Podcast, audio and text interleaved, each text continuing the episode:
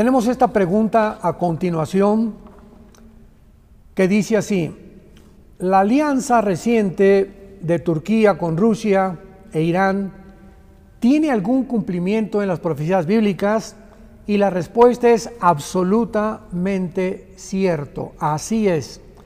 Es muy, muy interesante que hace 2700 años la Biblia haya profetizado en el libro de Ezequiel capítulo 38 precisamente las naciones que están formando esta alianza ya y que se está considerando como los enemigos del, del occidente.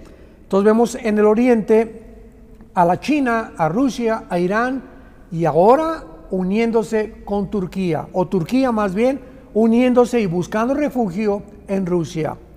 Esto es muy interesante porque en Ezequiel 38, 5 al 6 se mencionan los nombres de estas naciones.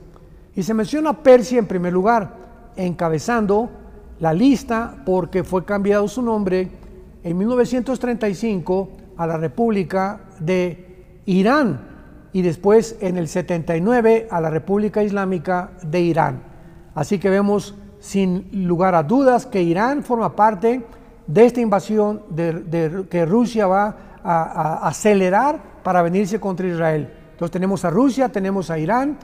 Cus y Fut eran descendientes de Cam en Génesis capítulo 10, que son las naciones del norte de África, Sudán, eh, eh, Libia, eh, Etiopía, etcétera, etcétera, que formarán parte también de esta alianza. Tenemos a Gomer, que es Alemania, y a Togarma, que es el nombre con el cual se introduce a Turquía hace 2700 años.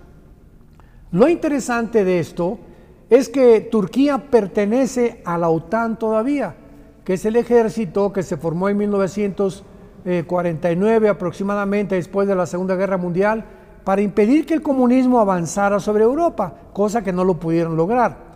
Pero una vez que tú perteneces a la OTAN o una nación pertenece a la OTAN, a la Organización del Tratado del, Tratado del Atlántico del Norte, que son las siglas de OTAN, esas naciones quedan protegidas por todas las demás naciones que pertenecen a la OTAN.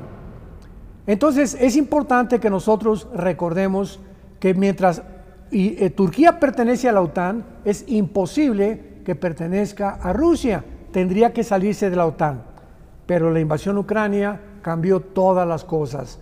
¿Qué sucedió? Bueno, pues Ucrania produce el 70% del trigo, de los fertilizantes junto con Rusia. Viene también la amenaza que Rusia ha hecho a la Unión Europea de suprimirles el gas y Irán no puede quedarse de esta manera. Irán tiene que de alguna manera recurrir al alimento y recurrir al gas.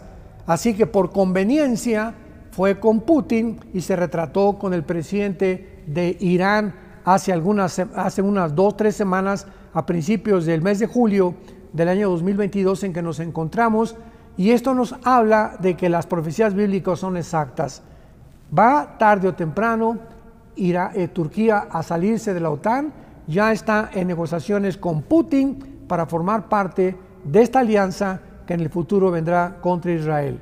Qué maravillosa es la palabra de Dios que se adelanta al periódico de mañana en la mañana.